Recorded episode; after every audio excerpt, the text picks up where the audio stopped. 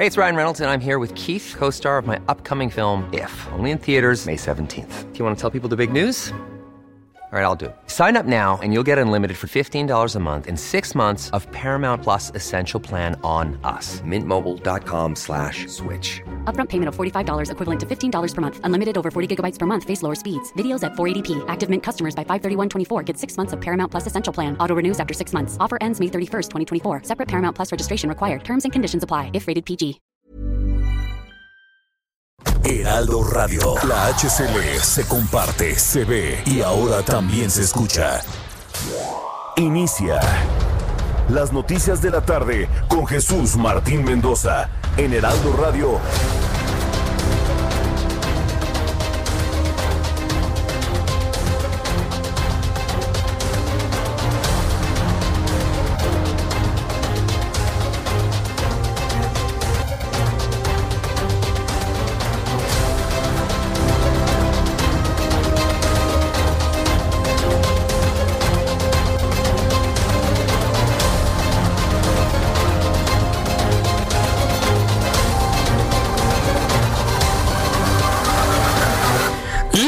Tarde en punto, hora del centro de la República Mexicana. Bienvenidos, muy buenas tardes. Iniciamos el Heraldo Radio de esta tarde de lunes, 28 de septiembre del año 2020. Estamos hoy de fiesta. Est sí, deberíamos estar de fiesta. ¿Por qué? No por las marchas, no, no de ninguna manera, sino porque hoy estamos conmemorando 199 años de un México independiente. Hoy es el día de la independencia. Me van a decir, ¿qué le pasa a Jesús Martín? No, no me pasa nada. Los que sí sabemos de historia sabemos que un día como hoy, ayer y hoy se consumó la independencia de México.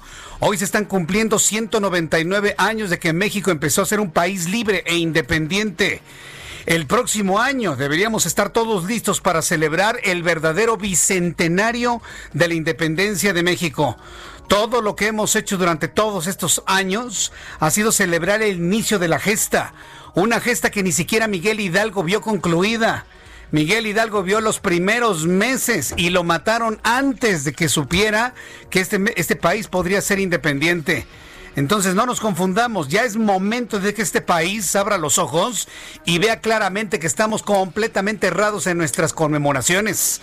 Hay que recordar a un Agustín de Iturbide, que gracias a Agustín de Iturbide este país es libre y soberano.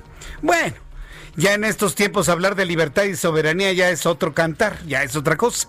Pero la independencia de España finalmente se logró hace 199 años. Felicidades. Hoy día de la independencia de México, hoy día de la consumación de la independencia y un recuerdo para Agustín de Turbide, uno de los hombres que están completamente olvidados de la historia de nuestro país. Bueno, pues con esto iniciamos nuestro programa de noticias y le ofrezco un resumen con lo más destacado hoy 28 de septiembre de 2020. En primer lugar, le informo que un grupo de mujeres que marchaban en el centro de la Ciudad de México para exigir la de despenalización del aborto en el país se enfrentó a policías capitalinos en el cruce de la Avenida Juárez y Paseo de la Reforma, lo que generó un enfrentamiento, por más que se les dijo a estas mujeres que no había razón alguna para destruir, para pintar, para romper, para violentar, porque la Ciudad de México garantiza, entre comillas, el derecho, cierro comillas, del aborto además de, de, manera completamente legal y completamente gratuito. Ah, bueno, pues eso no se entiende. Eso lamentablemente no se entiende. Le voy a tener todos los detalles de lo que ha ocurrido el día de hoy con nuestros compañeros reporteros urbanos en toda la Ciudad de México. Y además, para usted que me escuche en otras partes del país, usted que me escuche en Acapulco, usted que me escuche en Tijuana, para usted que me escuche en Monterrey, en Guadalajara, en Villahermosa, en Oaxaca, en Cancún, en donde usted me escuche, hay diversas movilizaciones que se han generado a lo largo del día de hoy en este Día Internacional por el Derecho al Aborto. Le voy a tener todos los detalles más adelante aquí en el Heraldo Radio. También le informo que María Beatriz Gasca, vicepresidenta de Responsabilidad Social y Recursos Humanos de Gin Group y quien liderea el movimiento Mujeres Menos Poderosas, sería la responsable del financiamiento de la toma de la Comisión Nacional de los Derechos Humanos. Así lo informó la jefa de gobierno Claudia Sheinbaum, así lo reveló. Se le había entregando víveres desde un auto de lujo a Cuba 60. El 14 de septiembre fue una de las oradoras principales en lo que se llamó el antigrita. Y eh, esto está inclusive en las propias redes sociales eh, de ella. Eh, ella es quien está ayudando a poner los cuadros intervenidos en subasta. Esto es lo que ha comentado y reveló Claudia Sheinbaum. Ha responsabilizado al grupo Jin de Beiruti de estar atrás de todo esto. Por supuesto, el grupo Jin ya respondió. Dice que todas esas actividades lo hizo su empleada a título personal y ya la separaron del grupo. Más adelante le voy a tener todos los detalles de esto que se convirtió en un escándalo aquí en nuestro país. También le informo que el presidente de México dijo que se está buscando que los detenidos en el caso de la desaparición de los 43 estudiantes de de, Ayotzinapa sean testigos protegidos. Hay un audio de lo que dijo el señor que gobierna este país, que por cierto, pues no, no, no satisfizo ni a los padres de familia de Ayotzinapa ni a la opinión pública las acusaciones que lanzó el, señor Hertz Manero, Alejandro Hertz Manero, no funcionó, no le sirvió de nada, no están conformes. Vamos a escuchar lo que dijo esta mañana el presidente de este país. Se han girado órdenes de aprehensión y eh, se está buscando también, y esto lo vuelvo a dejar de manifiesto, que los detenidos eh, puedan eh, ser considerados como testigos protegidos.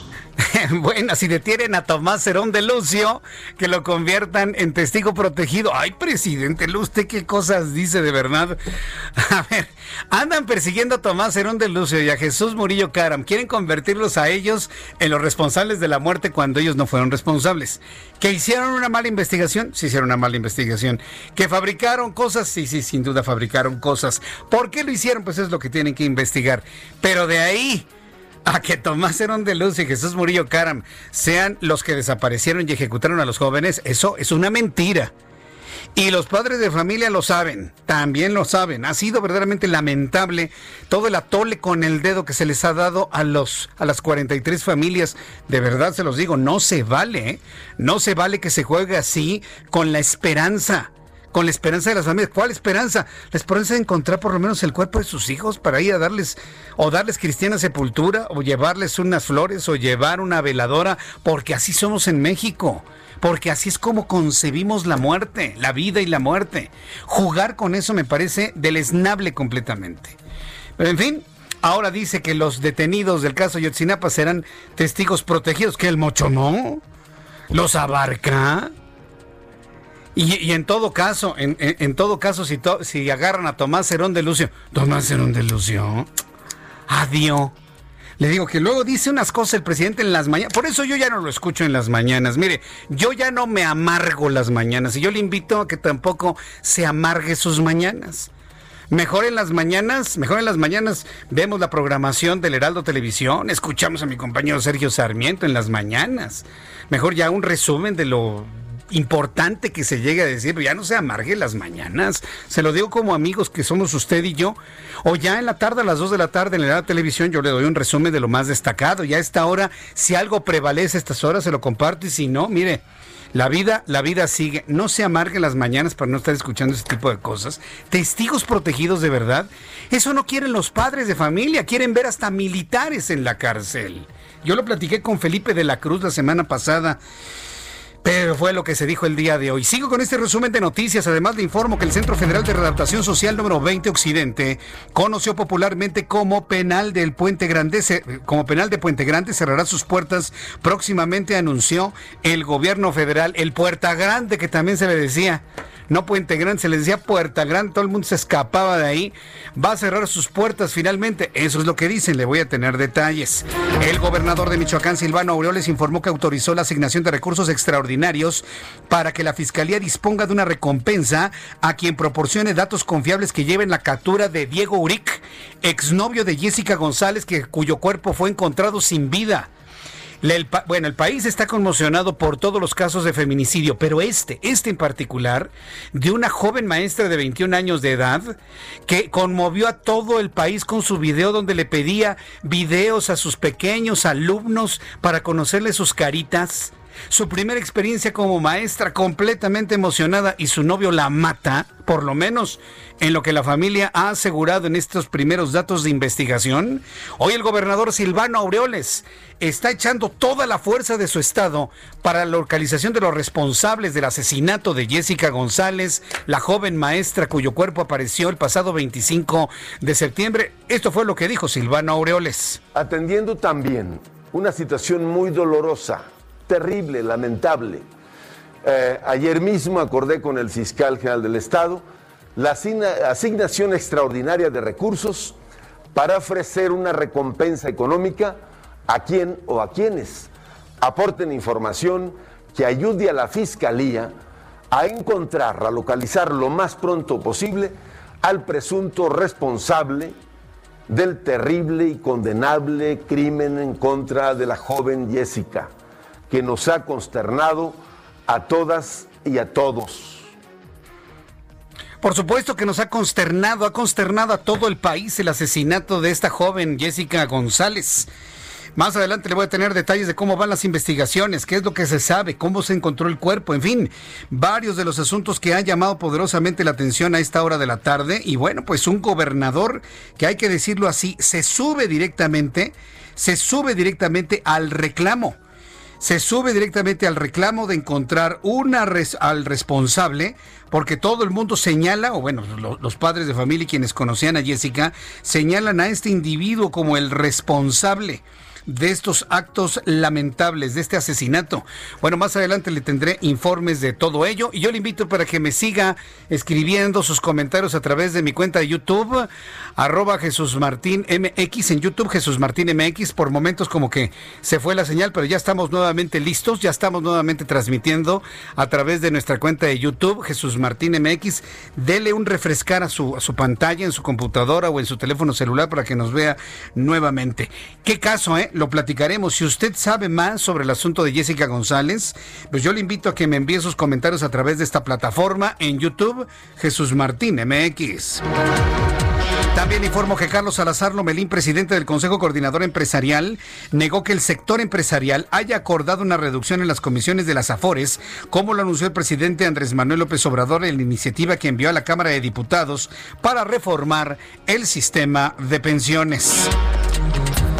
Y de acuerdo con los últimos datos de la Organización Mundial de la Salud, el mundo se acerca al millón de fallecidos por COVID-19. Ya, se rebasó el millón de, de muertos por COVID-19 y a los 33 millones de casos en un momento en el que gran parte de Europa se encuentra en una nueva ola de coronavirus con nuevas medidas para frenar su avance y sin vislumbrar todavía el final.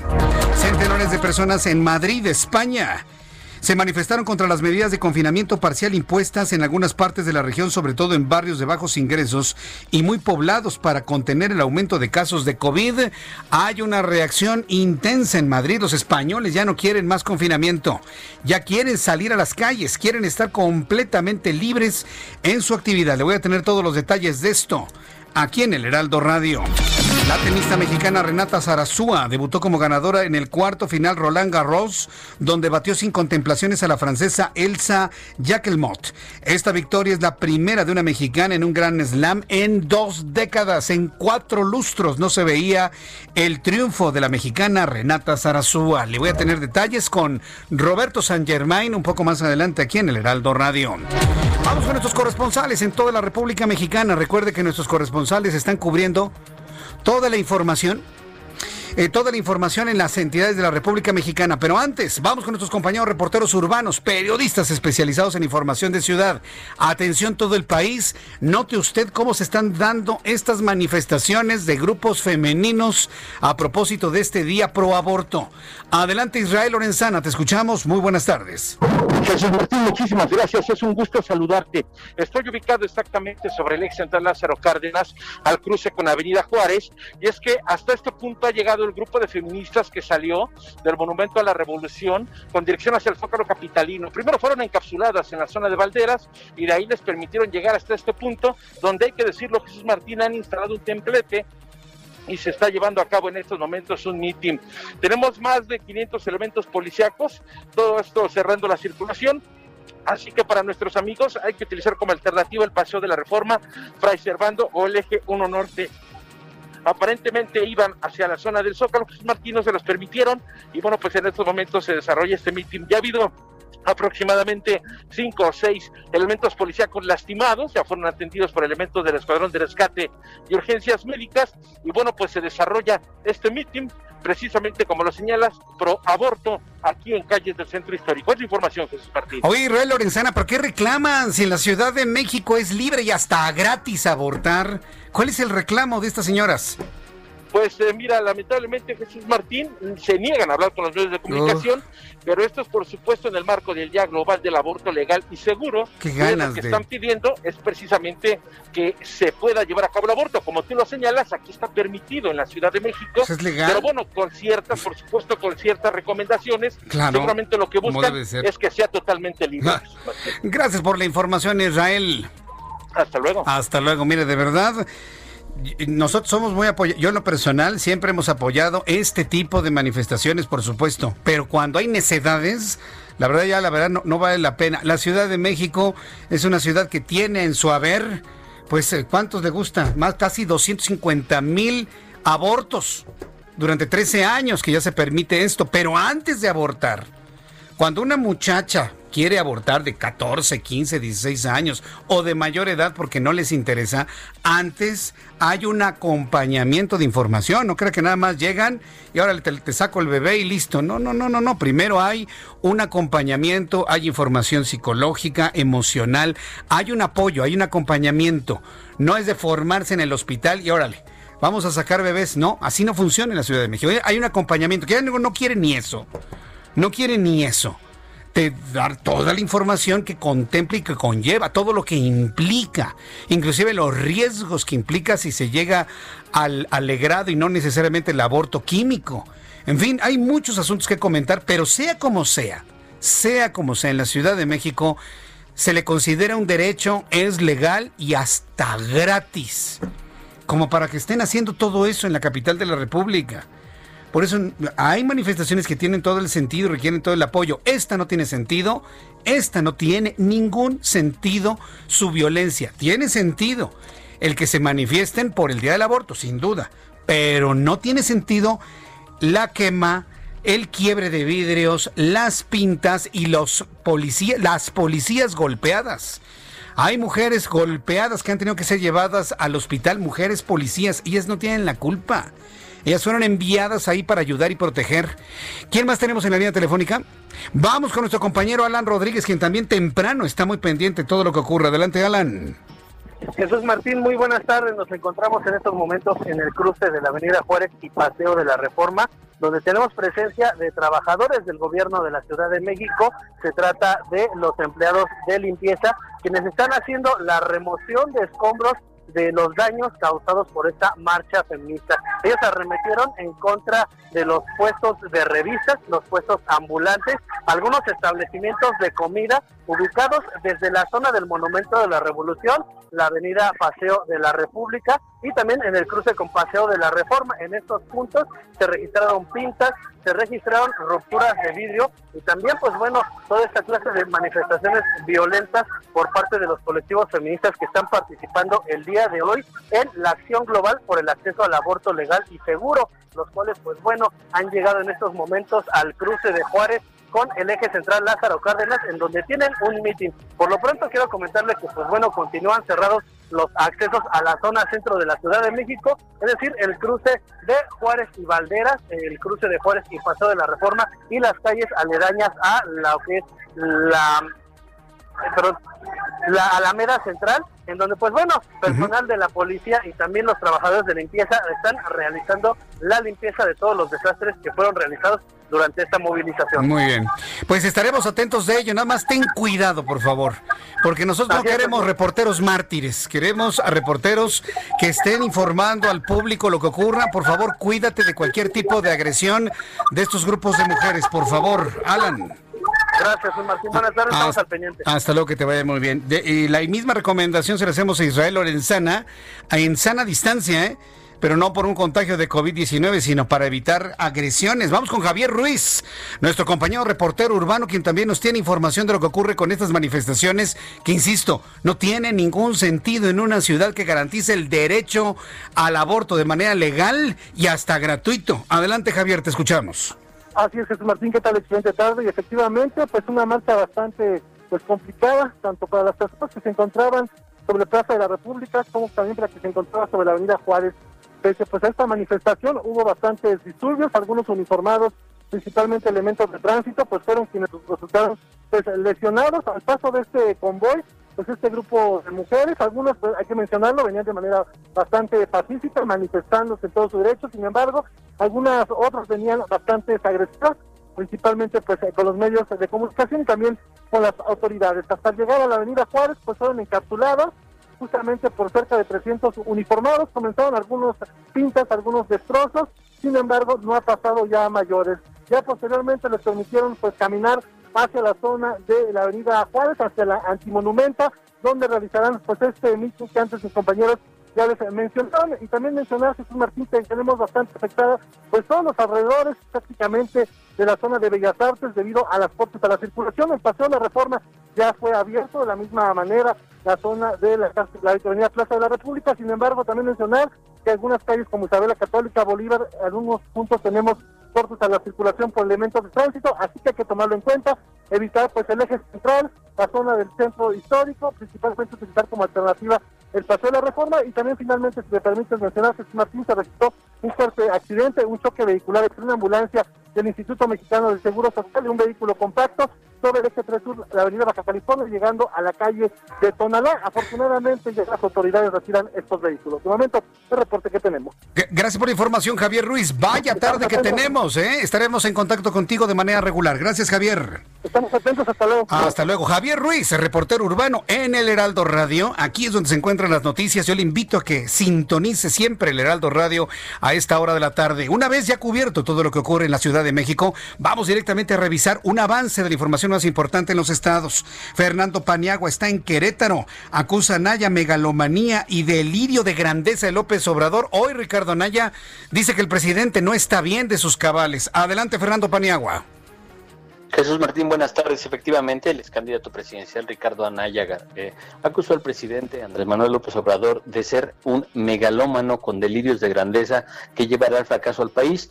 En un mensaje en video, estos que ya anunció hace un par de semanas, el ex candidato presidencial alertó sobre los peligros que representa para México esa megalomanía y comenzó el análisis de los problemas que según él vive el país.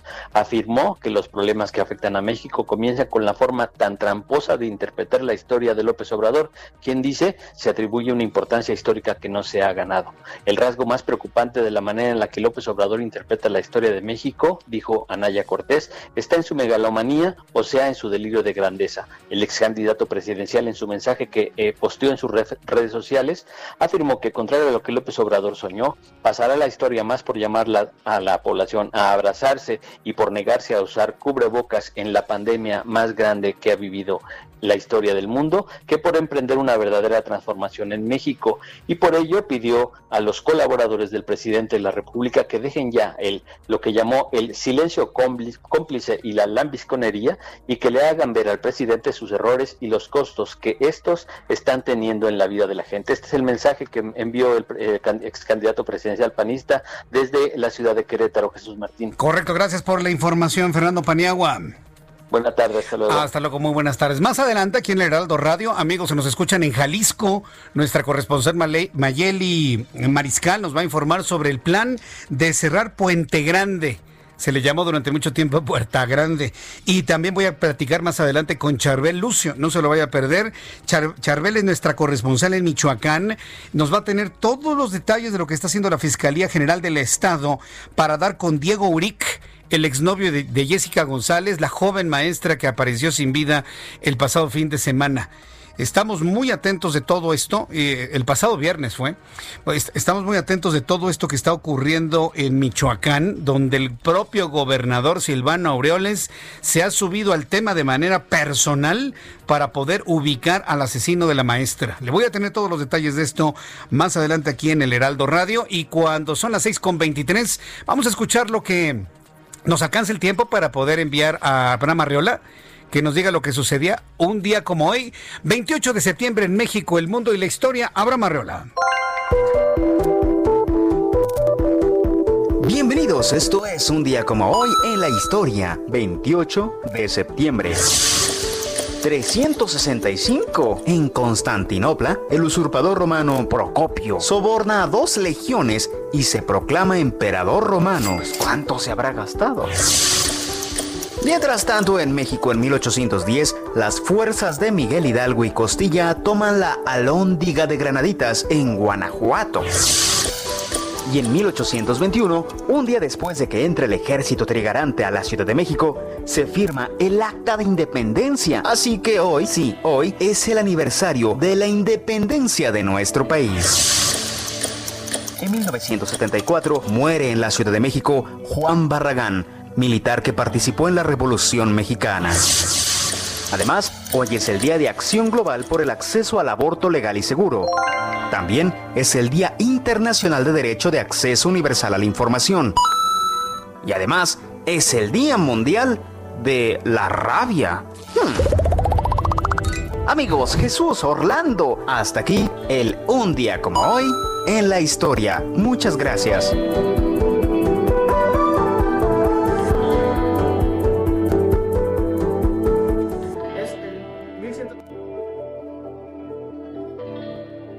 Gracias, Abraham Arreola. Escuchas a Jesús Martín Mendoza con las noticias de la tarde por Heraldo Radio, una estación de Heraldo Media Group. Heraldo Radio.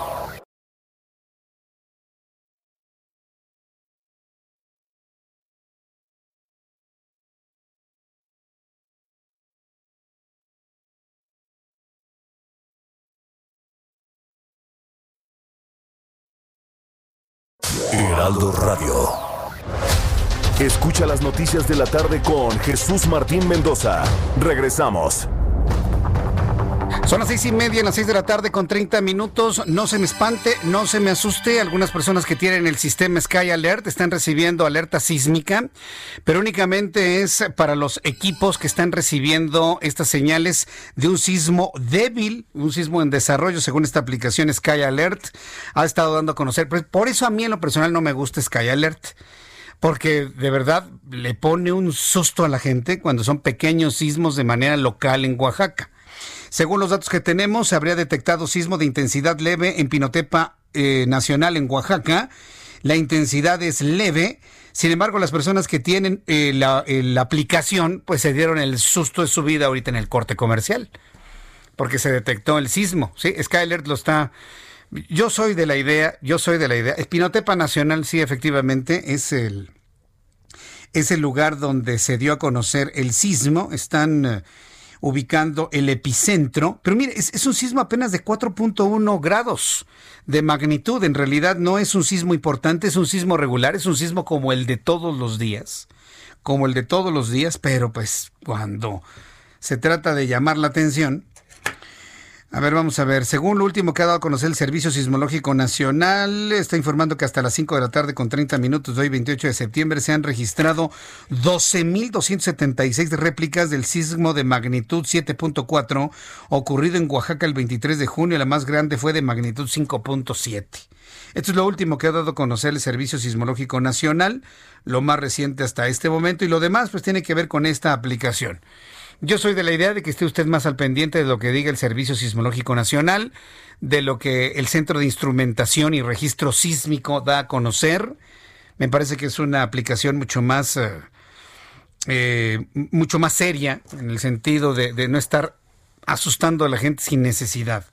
4.1 y suena la, alerta de esta aplicación. No sean así, hombre. Espero que cuando venga un sismo fuerte verdaderamente lo anuncien de manera de manera importante. Pero bueno, ya, no pasó a mayores, no se me asuste. Es el innecesario susto que nos puso una aplicación por un sismo que viene de apenas 4.1 grados en Pinotepa Nacional. Vamos con Mayeli Mariscal, nuestra corresponsal en Guadalajara, Jalisco. Adelante, Mayeli, gusto en saludarte, bienvenida. Hola, ¿qué tal? Muy buenas tardes. Buenas tardes a todo el auditorio. El diario oficial de la Federación en su edición del 28 de septiembre justamente eh, publica ya este, eh, pues este decreto del gobierno federal en el cual el Centro Federal de Reinserción Social, el CEPERESO número 2, que se ubica justamente en Puente Grande, aquí en el estado de Jalisco, este reclusorio de alta seguridad cerrará sus puertas y los más de 400 internos serán trasladados a centros federales de readaptación social que determina el comisionado de prevención y readaptación social. Estos datos todavía no los tenemos de cierto, pero eh, sin embargo, pues bueno, ya se hizo oficial este cierre. Comentar que algunos de los reclusos que actualmente están albergados en este centro penitenciario son ex líderes de cárteles criminales que operan en distintas zonas del país, como los Zetas, el Zodiaco y también del cártel Jalisco Nueva Generación Comentar también que recientemente en este centro se dio una riña en la que un interno eh, pues murió justamente, además de que actualmente opera con un director interino debido a que el titular se encuentra recuperándose de afecciones de salud. También, como ya hemos dado cuenta, pues en este centro se han registrado más de 100 casos de coronavirus entre los internos y también personal del propio centro, lo cual ha obligado justamente a eh, pues limitar las visitas de los familiares y y que ha causado bastante descontento también. Se presume que uno de los motivos de esta riña que mencionaba pudo haber sido esto. Además de que también, pues recordar que de esta cárcel se escapó Joaquín Guzmán Loera, el Chapo Guzmán, según consta en actas, ha escondido en un carrito de lavandería, eso es lo que consta en las actas. Así es que, pues bueno, este penal emblemático en el cual eh, pues se han vivido bastantes historias eh, de justamente del sistema penitenciario mexicano cerrará sus puertas. Estaremos también muy al pendientes de a dónde es que derivan a estos internos. Esa es la información. Correcto, bueno, pues estaremos eh, pendientes de más reacciones al cierre de este penal que sí es eh, recordado como Puerta Grande precisamente cuando se salió este peligroso criminal. Gracias Mayeli Mariscal. Hasta luego, muy Hasta luego, que te vaya muy bien. Vamos hasta Michoacán con Charbel Lucio. Súbale el volumen a su radio en toda la República Mexicana. Hemos estado muy, muy atentos de todo lo que sucede con el caso de Jessica González. Qué dolor. A mí el personal me ha consternado mucho, sobre todo porque conocimos porque conocimos su video que le enviaba a sus pequeños alumnos. Empezaba su trabajo como maestra y no, no pudo, no pudo verlos ni siquiera festejar la Navidad a sus pequeños alumnos. Charbel Lucio, ¿cómo van las investigaciones ayer en Michoacán sobre el asesinato de Jessica González? Adelante. ¿Qué tal, Jesús? Buenas tardes. Pues la Fiscalía General del Estado informó la noche de ayer que ya giró orden de aprehensión contra el presunto homicida de Jessica González Villaseñor, un joven de 18 años llamado Diego Uric M. El fiscal de Michoacán, Adrián López Solís, informó que luego de realizar las investigaciones y a seis días de que fuera reportada la desaparición de Jessica, se determinó la probable responsabilidad de Diego en el crimen que ha conmocionado a todos los michoacanos. La Fiscalía ya solicitó a las dependencias homólogas en el país que colaboren para ubicar al presunto homicida. También tramitó ante el Instituto Nacional de Migración Alerta Migratoria para evitar que el joven de 18 años pueda salir del país y solicitó la emisión de la ficha roja para que la Interpol busque también a Diego y lo presente ante las autoridades en caso de que él sea ubicado en uno de los cientos 94 países adheridos a esta policía internacional. Oye, Charbel, eh, ¿por qué se sospecha de él? Eh, eh, ¿Cuál es el elemento de investigación que hacen pensar que él está atrás en la autoría intelectual posiblemente material del asesinato de Jessica González? Bueno, todo fue a raíz de las declaraciones de los propios familiares que informaron a la fiscalía que esta persona, Diego M., fue la última persona que tuvo contacto con Jessica y bueno, es por eso que se le está investigando a él como presunto homicida, hay que recordar. ¿Tenía una relación amorosa con él? Sí, la fiscalía señaló que sí existía una relación de tipo sentimental y bueno, por ahí va la cosa. Por ahí va la cosa. Me, sorprende, él es menor que ella, ¿no? Ella, eh, tengo entendido, tenía 21 años, 22 años y él 18, 18 años. ¿Es correcto el dato? Así es, sí, sí, sí. Vaya, es que lo que me sorprende es hablar de alguien de 18 años con una capacidad de asesinar de esta manera. Mm, verdaderamente me, me sorprende. Vaya, nos asusta en la opinión pública, Charbel. Vamos a estar muy atentos de todo lo que suceda. Se subió el gobernador personalmente a la investigación de este caso. Sí, incluso él eh, pues acordó con la Fiscalía General del Estado una recompensa para quien dé información que pueda dar con el paradero de este sujeto. Bien, Charbel, Lucio, gracias por la información. Seguiremos informando. Seguiremos informando. Bien, pues esto fue lo que dijo. Eh, vamos a escuchar lo que comentó Silvano Aureoles. Lo tenemos. Vamos a escuchar nuevamente para las personas que me están eh, sintonizando en este momento. Esto fue lo que dijo el gobernador de Michoacán, eh, quien de alguna manera pues está ya metido él directamente, personalmente en esta investigación. Vamos a escuchar a Silvano Aureoles. Atendiendo también una situación muy dolorosa, terrible, lamentable. ayer mismo acordé con el fiscal general del Estado la asignación extraordinaria de recursos para ofrecer una recompensa económica a quien o a quienes aporten información que ayude a la Fiscalía a encontrar, a localizar lo más pronto posible al presunto responsable del terrible y condenable crimen en contra de la joven Jessica, que nos ha consternado a todas y a todos pero para nosotros como gobierno es nuestra responsabilidad ayudar y aportar todos los instrumentos para que la Fiscalía General, como órgano autónomo e independiente del Ejecutivo del Estado, pueda cumplir con esa misión y de inmediato dé con, con él o los responsables. Pues ojalá dé con él o los responsables. Mire, Estoy seguro que en estos días han fallecido otras mujeres en manos de verdaderos locos o locas, ¿no? Porque hay de todo, ¿no? Absolutamente. Pero este caso ah, como que se vuelve emblemático del drama que estamos viviendo en México. Se vuelve emblemático del terrible drama que estamos viviendo en este país, de una intolerancia total y absoluta hacia los derechos de la mujer, y tipos como este, según lo que ha dicho la familia, los sospechan de que la mató, así. Después de seis días de desaparecida, llevaba toda la semana desaparecida y la encontraron el viernes pasado. Verdaderamente triste, pero en fin, ojalá y den con él y todo avance en la investigación se lo estaré compartiendo aquí en el Heraldo Radio. Quiero informarle que ya, ya con base en una institución seria, sólida, y me refiero al Servicio Sismológico Nacional, el Servicio Sismológico Nacional, sí, dije serio y, sólido. Sí, porque yo no voy a, basar este, la información en una aplicación, perdónenme, pero no. Nosotros tenemos la responsabilidad de ir a las fuentes comprobables, completamente serias. Y la fuente para hablarle del sismo de hace un ratito es el Servicio Sismológico Nacional, que depende del Instituto de Geofísica de la Universidad Nacional Autónoma de México. Bueno, el Servicio Sismológico Nacional está informando que se detectó un sismo, por eso hubo ciertos alertamientos, que alcanzó una magnitud de 4.9, le había dicho 4.1, no. El Servicio Sismológico Nacional, que depende de la UNAM, ha medido este sismo con una magnitud de 4.9 grados, ubicado a 52 kilómetros al sureste de Pinotepa Nacional. Hora de ocurrido el sismo, 18 horas con 27 minutos y 20 segundos.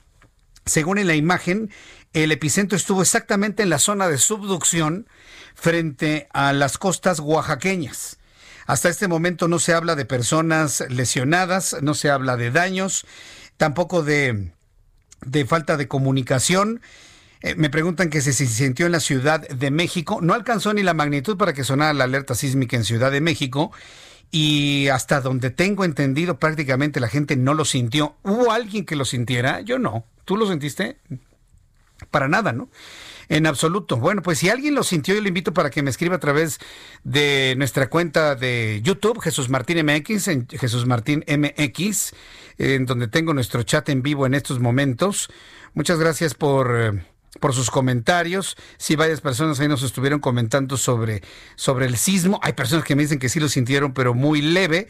La verdad es que son de esos sismos prácticamente imperceptibles para la capital de la República, por su magnitud y por la lejanía del epicentro.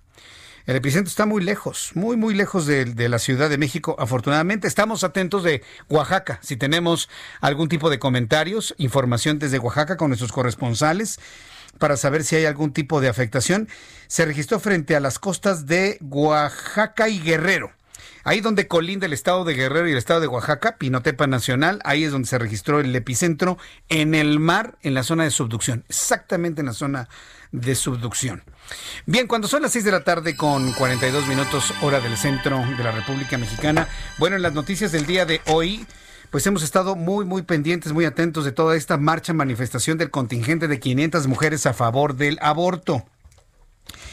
Eh, y de su despenalización, quienes marcharon desde el Monumento a la Revolución con dirección al Zócalo Capitalino, donde realizan un mitin. Al principio de la marcha, mi compañera Ingrid Montejano, en el Heraldo Televisión, nos informaba que no había gente, que no había convocatoria, que inclusive la propia Ingrid Montejano, periodista, nos dijo que dudaba que la marcha se fuese, se fuera a realizar debido a la falta de, convocatoria. Y de repente llegaron mujeres en camiones. Ella vio cómo llegaron y se bajaban y de repente creció el contingente de mujeres profundamente violentas que empezaron a agredir a las mujeres policías, empezaron a, romper vidrios, destrozaron completamente el edificio del ISTE que se encuentra ahí muy cerca del monumento a la revolución. Bueno, hicieron desmán y medio, sin razón alguna. La propia jefa de gobierno de la Ciudad de México insistió en que no tenía sentido ningún tipo de manifestación violenta, porque en la Ciudad de México, desde hace 13 años, el aborto es un derecho en esta ciudad, y yo le diré un derecho hasta gratuito, fíjese. Ah, no. Nada de eso sirve. Había que destrozar, había que rayar, había que romper. No se vale, de verdad que no se vale. O sea, podemos entender las necesidades, podemos entender una manifestación que de muchas mamás que reclaman que sus hijas las han matado. ¿Sí? Pero aquí es completamente lo contrario. Y además de que es completamente lo contrario, además es gratis en la Ciudad de México. Y legal, completamente legal. ¿Qué tienen que ir a romper, señoras? Nada, no tienen nada que romper. Y lo digo lo digo con toda conciencia de que venga aquí un grupo a, gritarme lo que sea. Yo estoy consciente de lo que estoy diciendo. La Ciudad de México ha garantizado este derecho desde hace 13 años. No tiene por qué existir ningún tipo de violencia contra nadie. Pero en el país donde se deja pasar de todo, pues suceden este tipo de cosas. Son las 6 de la tarde con 44 minutos hora del centro de la República Mexicana. Bien, desde la semana pasada, eh, algunos de legisladores del Partido del Trabajo, usted lo recuerda, han insistido por tercera ocasión en una idea de desaparecer las afores. Por tercera ocasión. Obviamente, ni Mario Delgado, ni los legisladores, ni el propio presidente de la República han contemplado, por lo menos hasta ahora, parece, han contemplado ir a una intervención del sistema de afores, ya nos decía Juan Musi aquí, que intervenir las afores y desaparecerlas es como intervenir el sistema financiero mexicano. Es una expropiación, finalmente, ¿no? Desaparecer las 10 empresas de afores, de, administradoras de fondos de ahorro para el retiro, como está planteado en esa propuesta en la Gaceta Parlamentaria, y que el gobierno maneje las afores. ¿Con qué objeto? Dicen que para que le vaya mejor a los trabajadores. Usted y yo sabemos que no es cierto, es para fondear programas sociales y para fondear el seguro social. Bueno, el presidente de la República, después de esta intentona, volvió a tomar el tema y habló de la necesidad de una reforma al sistema de pensiones en donde los patrones incrementen las aportaciones para sus trabajadores, las administradoras bajen las comisiones para que los trabajadores tengan una pensión digna al finalizar su tiempo laboral. Tengo en la línea telefónica Bernardo González Rosas, presidente de Amafore, a quien yo le agradezco mucho esta asociación mexicana de Afores, a quien le agradezco estos minutos de comunicación con el auditorio del Heraldo Radio. Estimado Bernardo González Rosas, gracias por tomar nuestra llamada. Muy buenas tardes.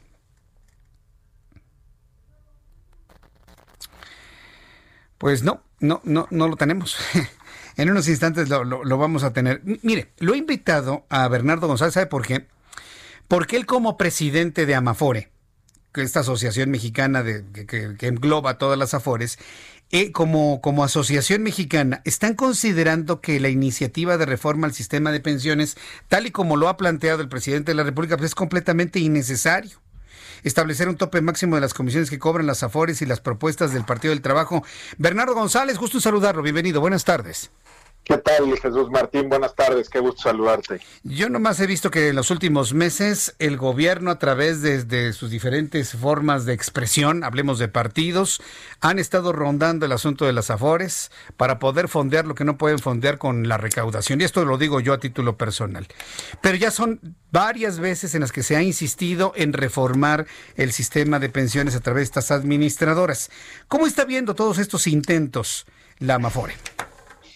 Eh, gracias, eh, Jesús Martín. Pues mira, la, verdad es que primero que nada creo que hay que celebrar y reconocer el que finalmente se haya presentado una iniciativa el viernes que lo que busca es construir eh, sobre el sistema de ahorro para el retiro. Y va esta reforma en el sentido de lo que eh, se anunció hace un par de meses, el 22 de julio, de manera conjunta por el gobierno de la República, el sector privado y el Congreso del Trabajo. ¿Qué va a hacer esta reforma en el fondo? Pues va a lograr que más mexicanos tengan mejores pensiones, eh, Jesús Martín, y eso es creo que muy loable porque además ayuda justamente la presentación de la iniciativa a disipar todo este ruido y todas estas propuestas que de pronto han surgido, eh, que ya mencionabas tú, y que en realidad eh, pues son, tienen la verdad, son muy cuestionables, ¿no? De si realmente, eh, más bien, no van a poder pagar una pensión eh, ni siquiera sostenible en el tiempo. Y por lo tanto, esta iniciativa que envía el Ejecutivo la vemos muy favorable celebramos su presentación y creo que es un gran anuncio que no hay que demeritar. Mm. Es verdad, eh, Jesús Martín, que tiene esta previsión de, comisiones que tú comentabas eh, y nuestra posición, al igual que la describías, pues es muy clara. Nosotros creemos que en particular ese artículo es absolutamente innecesario, sobra en, en la redacción pero porque, si me permites explicarlo, Jesús Martín, muy rápido, creemos que sobra por dos motivos. El primero es que ya hay un compromiso clarísimo de las administradoras por disminuir las comisiones que cobramos a la gente, que además hay que decir, es continuar disminuyendo, porque van han disminuido más del 90% en los últimos 23 años, pero solo este año lo que se bajó en comisiones es equivalente a lo que se bajó en los tres años previos. Entonces, el compromiso está siendo respaldado por hechos, Jesús Martín. Y el, y el otro asunto eh, que creemos que por lo cual es innecesario es porque la CONSAR, la Junta de Gobierno de CONSAR, ya tiene desde 1997 facultades para regular cómo se determinan los precios en, el, en la industria de las afores, pero más importante, para aprobar o rechazar las propuestas de comisiones que ponen las afores en la mesa para cobrar, eh, el, eh, se hace en noviembre para cobrar el año siguiente. Eh, y por ello creemos que es innecesario, Jesús Martín. Pues todo eso suena muy bien. Vemos que hay una regulación, que hay una ley que se está respetando, pero yo, yo sí le quiero decir a Bernardo González Rosas que ante la ideología del presente gobierno, la del propio presidente que manda esta iniciativa, pero no olvidemos de que el Partido del Trabajo son como Morena, pero en chiquito, quienes hacen el trabajo sucio. Yo no me confiaría en que no haya una intención de desaparecer las afores. Hay intención de desaparecerlas porque es un asunto ideológico. Ellos consideran que ustedes, los dueños de administradoras, se han vuelto ricos. Y ese es, una, ese es un argumento ideológico que han estado queriendo permear en el país el rico es malo porque el rico roba, porque el rico no debe tener dinero, porque han aplastado al pobre. Entonces, cuando yo leo la, iniciativa y veo, es que las Afores se han enriquecido durante estos 23 años. Lo único que yo no quisiera es que nos vayan a agarrar eh, eh, completamente distraídos y en un madruguete, en estos manejos legislativos, vayan a desaparecer las afores. Eso sería verdaderamente dramático. ¿De qué manera se están cubriendo y protegiendo las empresas que están en este momento manejando 5.5 millones de millones de pesos de los ahorros de los mexicanos? Yo, yo lo que le te, comentaría eh, respecto a este punto, Jesús Martín, y al público que nos escucha, es que tengan la seguridad que estamos vigilando y cuidando su dinero como lo hemos hecho desde 1997 que se creó este sistema y que lo vamos a seguir haciendo. Hemos realmente tenido cualquier cantidad de interacciones con reguladores, con legisladores, pues para explicar, para dar a conocer qué es lo que hacen las AFORES. Yo creo que había un hueco muy grande de información que estamos intentando, eh, no estamos intentando, estamos eh, llenando, pero es tan grande el pendiente, Jesús Martín, que, realmente eh, nos falta mucho. Pero, pero lo que te diría es que lo estamos defendiendo activamente el sistema, que del lado de la Secretaría de Hacienda hemos encontrado un excelente interlocutor para, para realmente fortalecer el sistema de ahorro para el retiro y de no destruir o poner en riesgo las pensiones de los trabajadores. Y, y nada más a estas críticas que luego se hacen como si fuéramos dueños de, de, estas minas de, de, oro, ¿no? Y que estamos explotando trabajadores. Hay que decirlo, la mayor parte de las personas que trabajamos para el sistema de ahorro para el retiro Jesús Martín somos empleados, somos empleados de, de empresas que, que, generan trabajo, que generan eh, pues la protección y multiplicación de los ahorros y que de nuevo cada vez estamos siendo eh, mucho más sensibles desde, desde el punto de vista del sector privado en México, pues de que ya no se pueden eh, de ninguna manera ignorar el que tengamos trabajadores que ganen poco, pocos recursos y de ahí que viniera la principal oferta de incrementar los ahorros obligatorios eh, para el retiro del lado empresarial, justamente reconociendo que ya no podemos tener estas desigualdades, Jesús Martín. Y de la misma forma, del lado de las afueras, estamos conscientes que las comisiones tienen que bajar, pero tenemos que encontrar las eficiencias para poderlas disminuir, ¿no? Y estamos trabajando en eso. Vamos a velar sin duda por el sistema Jesús Martín. Todos vamos a velar. Yo le he pedido al público que nos escucha que el primer paso para velar y defender nuestros ahorros es saber cuánto tenemos y en dónde lo tenemos, porque hay personas que ni siquiera lo saben, ¿no? Entonces, saber para cuánto, empezar. para empezar, saber cuánto está aportando el patrón, a qué aforo está llegando, cuánto se tiene, cuáles son las características, los derechos que tenemos como ahorradores, las posibilidades de aportaciones voluntarias. Yo creo que el primer paso es conocer eso y yo creo que si Consar y Amafores se unen y hacen una gran campaña de difusión, pues avísenos, ¿no? Para que aquí en el Heraldo, en el Heraldo de México, en todas nuestras plataformas, pues vayamos a apoyar esa campaña de información que es muy necesaria para que el público conozca lo que tiene en su ahorro, ¿no, Bernardo? Absolutamente, Jesús Martín, y, nadie puede ser mejor aliado del sistema que los medios de comunicación para lograr eh, transmitir la importancia y el funcionamiento del sistema. Pues estaremos en comunicación cuando esto ocurra y Bernardo González, muchas gracias por este tiempo para el Heraldo Radio. Fuerte abrazo. Igualmente, José Jesús Martín, gracias, qué gusto saludar. Igualmente, hasta pronto. Es Bernardo González Rosas Eres el presidente de Amafore, de la Asociación Mexicana de Afores. Interesante. El tema va a dar para mucho en los siguientes días. Yo le invito para que me escriba arroba Jesús Martín MX y en YouTube Jesús Martín MX. Escuchas a Jesús Martín Mendoza con las noticias de la tarde por Heraldo Radio, una estación de Heraldo Media Group.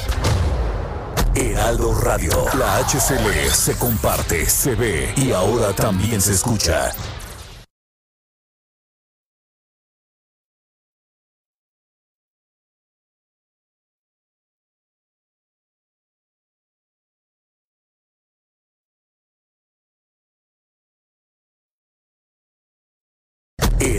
Radio. La HCL se comparte, se ve y ahora también se escucha. Escucha las noticias de la tarde con Jesús Martín Mendoza. Regresamos.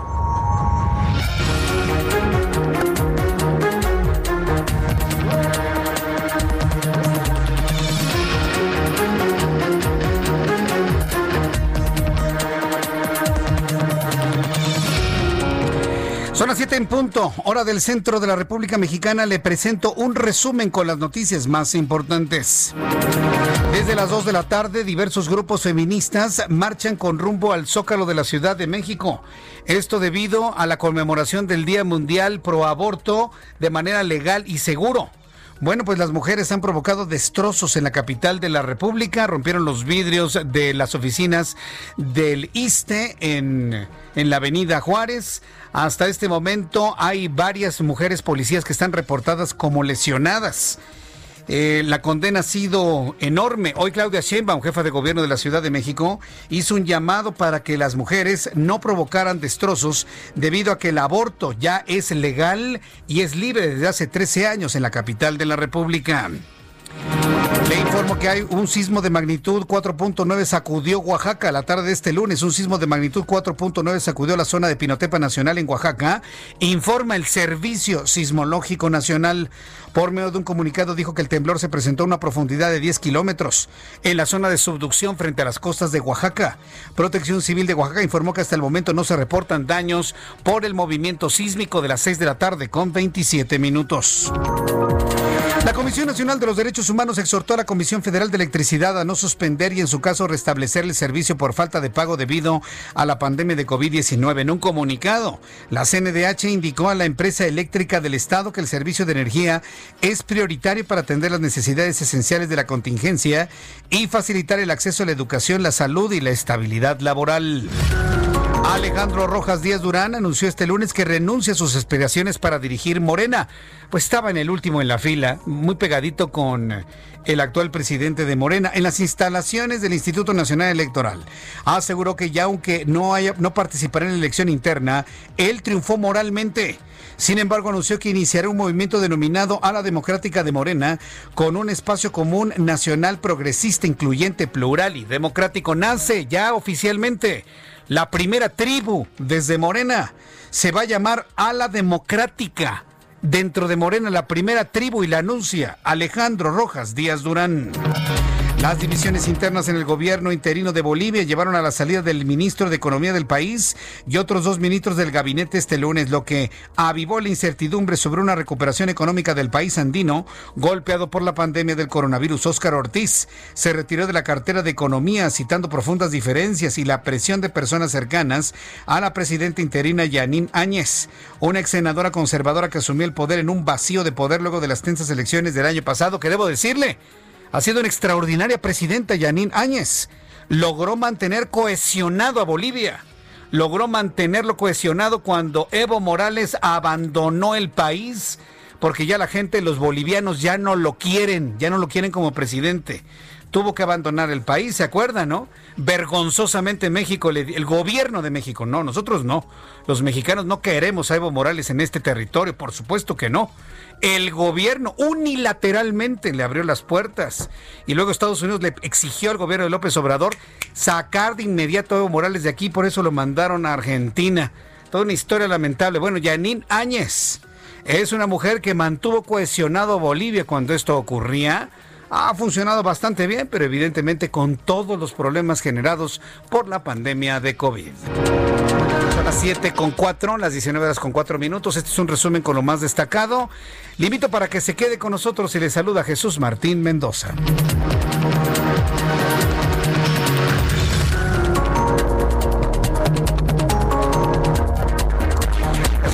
Son las 7 con 4, las 19 horas con 4 minutos, hora del centro de la República Mexicana.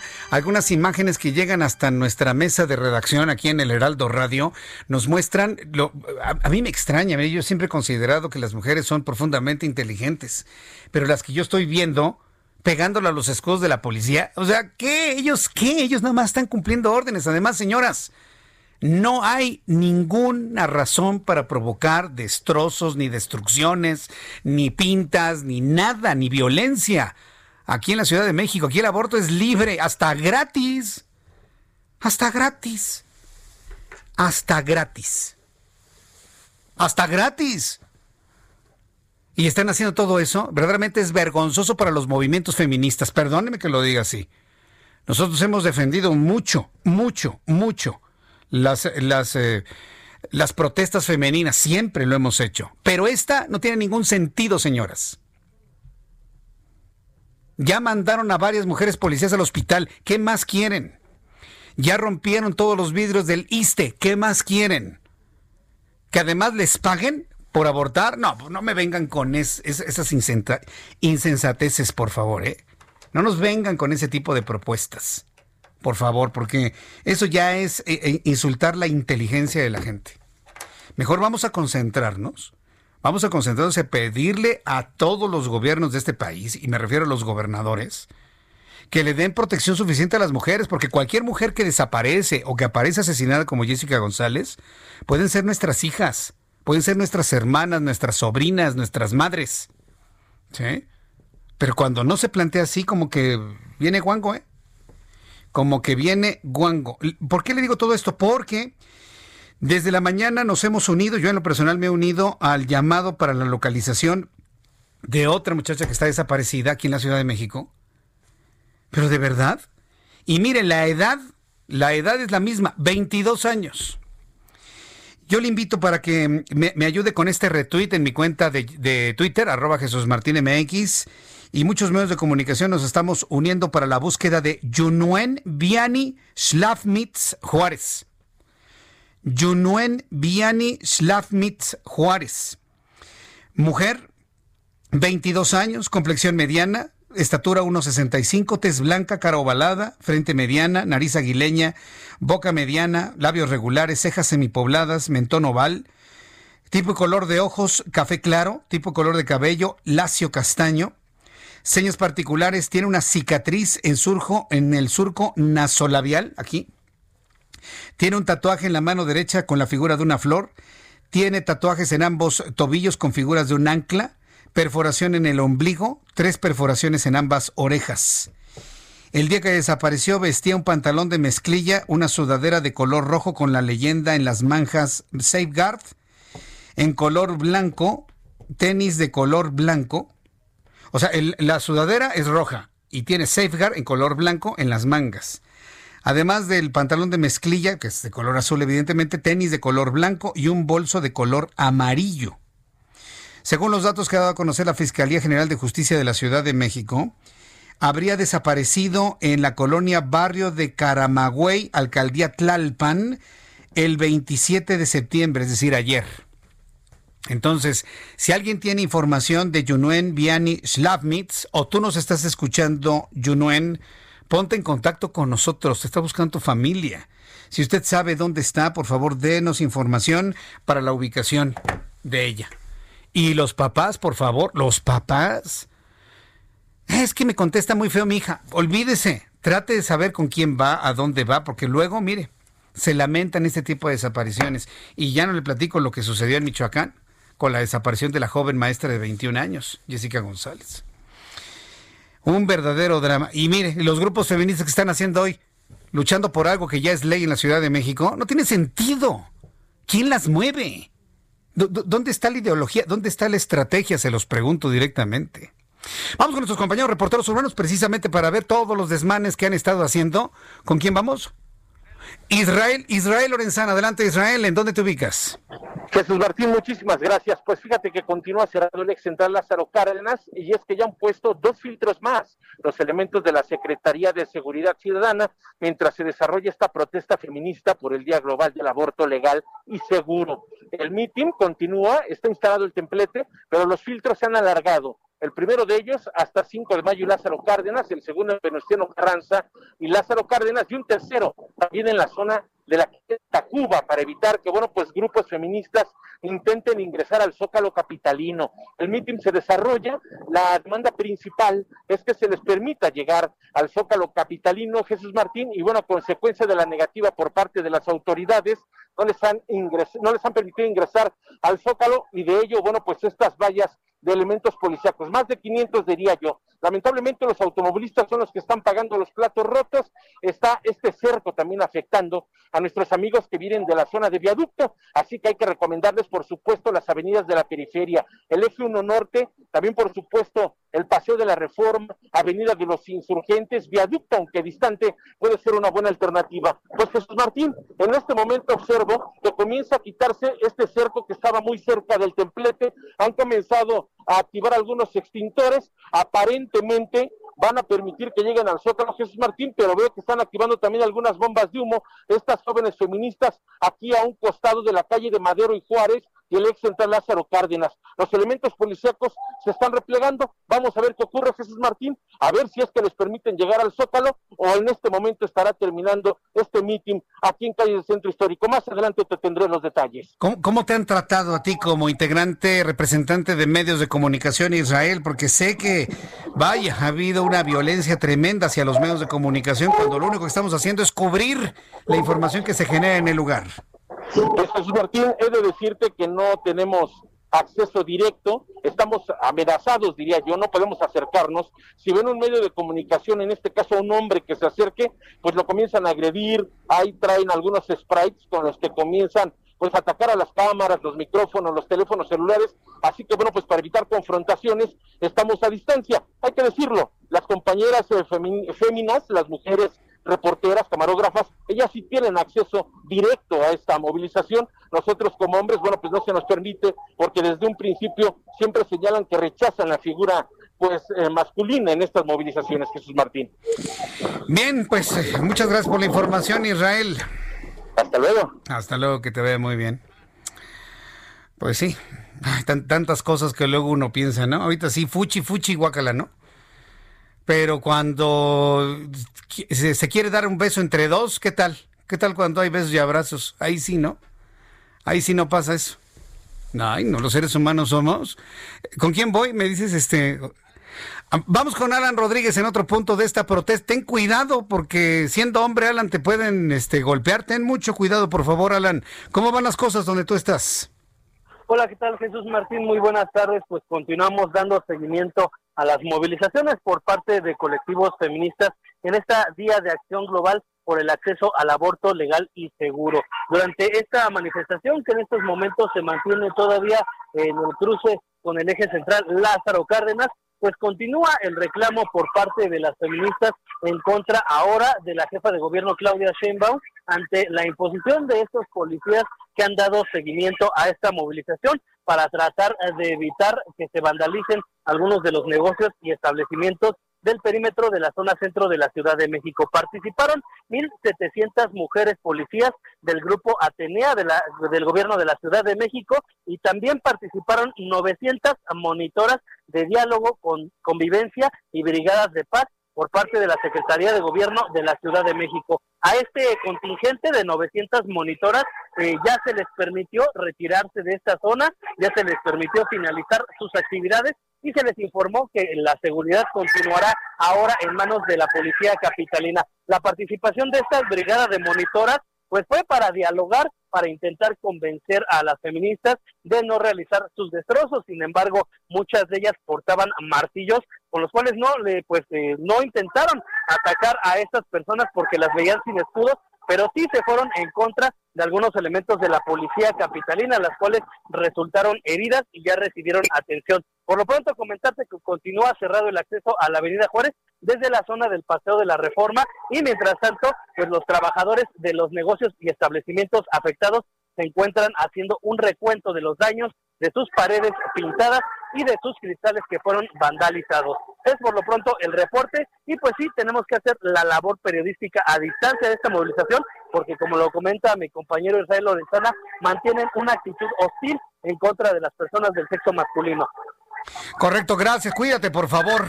Sí mantén la, cobertura, pero a distancia, por favor, ante la ante la falta de, de, digamos, de respeto también al trabajo periodístico. Gracias por la información, Alan. Gracias, muy buenas tardes, estamos ah, al pendiente. Hasta luego, que te ve muy bien. Bueno, eh, se, ha consignado todo tipo de agresiones en contra de los hombres. Me está preguntando Alonso, oiga Jesús Martín, ¿y la violencia contra los hombres no es violencia de género? Pues claro que lo es, pero pues en un país donde lo que no es parejo es chipotudo, pues estamos completamente del otro lado, ¿no? Sí, claro, por supuesto, agredir a uno de mis compañeros varones, que no ha pasado afortunadamente pero agredir a un hombre es violencia de género, claro, por supuesto que es violencia de género. E-, es que es el macho, es el violento. Ah, sí, pero ¿qué tal cuando hay amor? Ahí sí no, ¿verdad? No podemos ser tan, tan, tan así en este, en este país, ¿eh? de verdad. Y sobre todo, tiene razón la jefa de gobierno. No hay ningún motivo de violencia, para la violencia, para el destrozo, para la agresión. Varias mujeres policías están en el hospital en este momento, cuando en esta ciudad de México, hace 13 años, las señoras pueden abortar de manera libre y hasta gratis. Y ahora, como lo comenta ella, como lo comenta ella y mandó a la policía para el resguardo de la ciudad, entonces ahora la remeten contra ella. ¿Quién está atrás de estos movimientos? Eh? Me dice Andrés Calante. Hola Andrea, ¿cómo te va? Me dice Andrés Calante Martínez. Jesús Martín, yo como mujer de 16 años, te digo que ese miedo que sienten tus reporteros hombres no es nada comparado con el miedo que día a día miles de mujeres sentimos en el transporte, la escuela, etcétera. Yo te puedo entender, Andrea, pero estamos en un país, Andrea, tienes 16 años, y yo te voy a decir lo siguiente para que también lo tengas dentro de tus argumentaciones. Tenemos que transitar a un país de justicia, no de venganzas, porque tú lo que me estás planteando es, como yo tengo miedo que lo sientan los hombres, eso no es justicia, eso se llama venganza. Y no podemos en los medios de, comunicación fomentar de ninguna manera, bajo ninguna circunstancia, la venganza. Tenemos que promover que se aplique la justicia y una justicia ejemplar.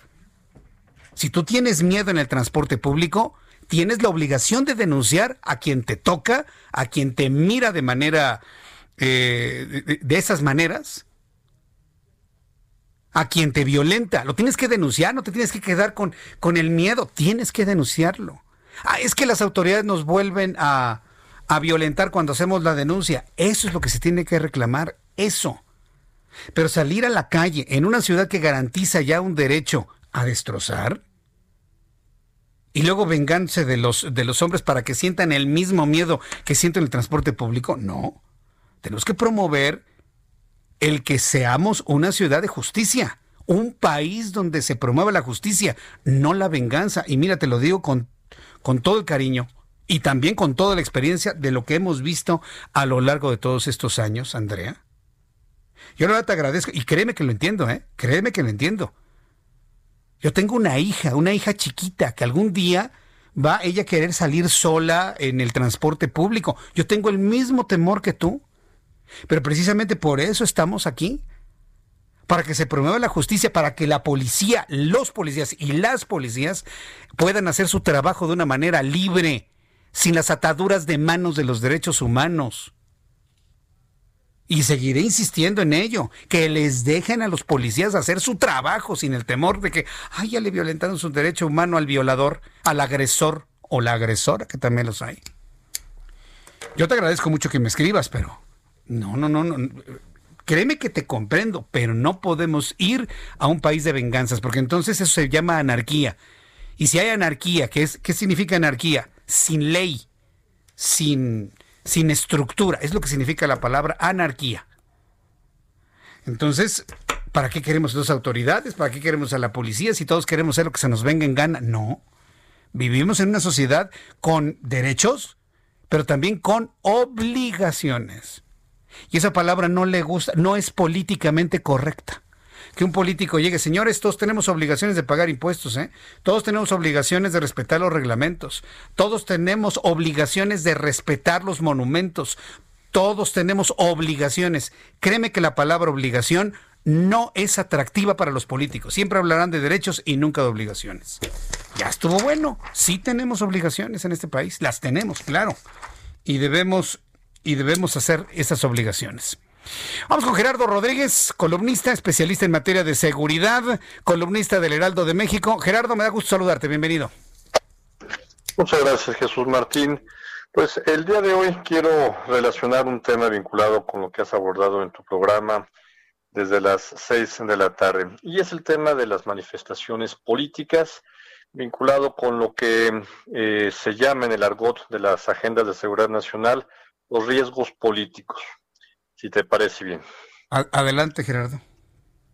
Mira, eh, prácticamente todas las empresas transnacionales, las agencias calificadoras de los grados de inversión de los países y los propios países en estos meses últimos del año están agendando eh, equipos de trabajo que analicen los riesgos en todos los países.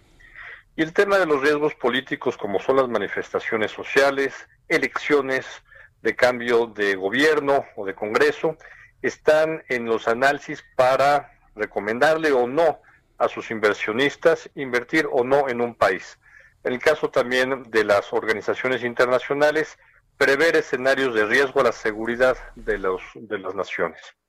En este sentido, la columna del día de hoy que presento en el Heraldo, hablo sobre este tema de los riesgos políticos.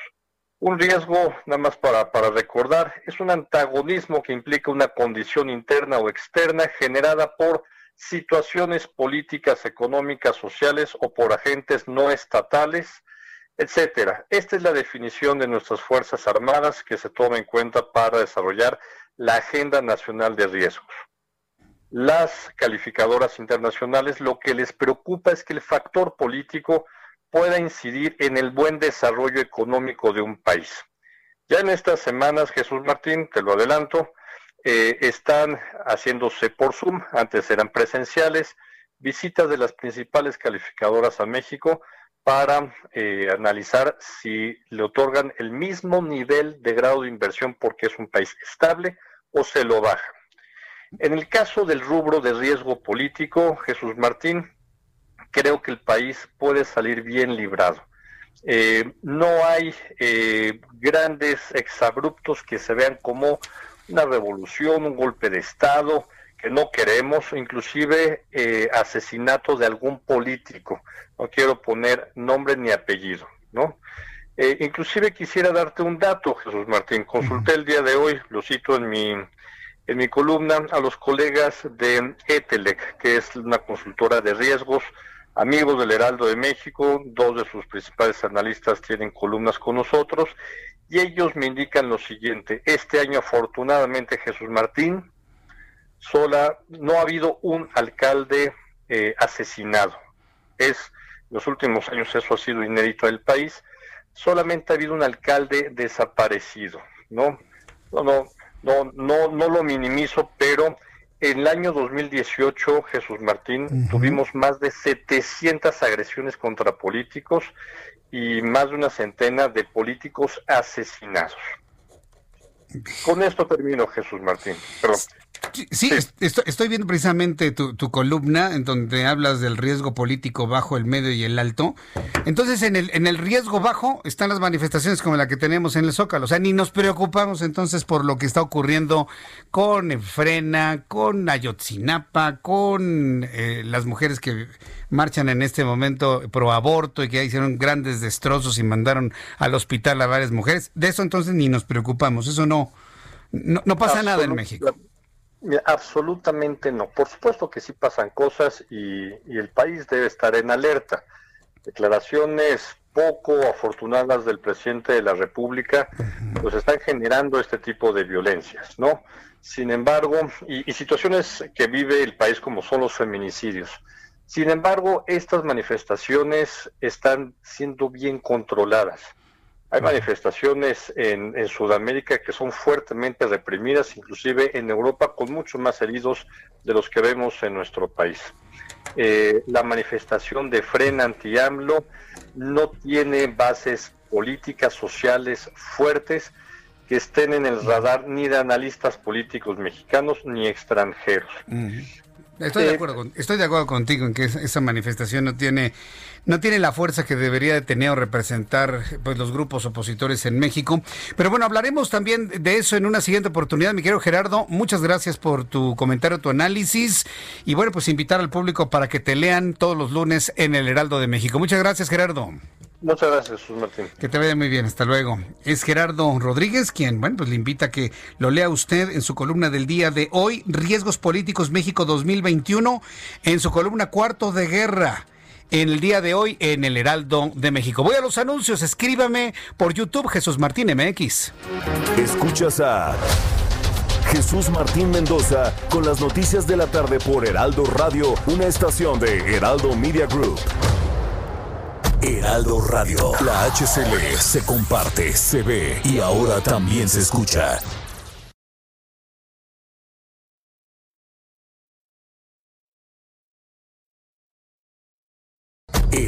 Radio. La HCL se comparte, se ve y ahora también se escucha. Escucha las noticias de la tarde con Jesús Martín Mendoza. Regresamos.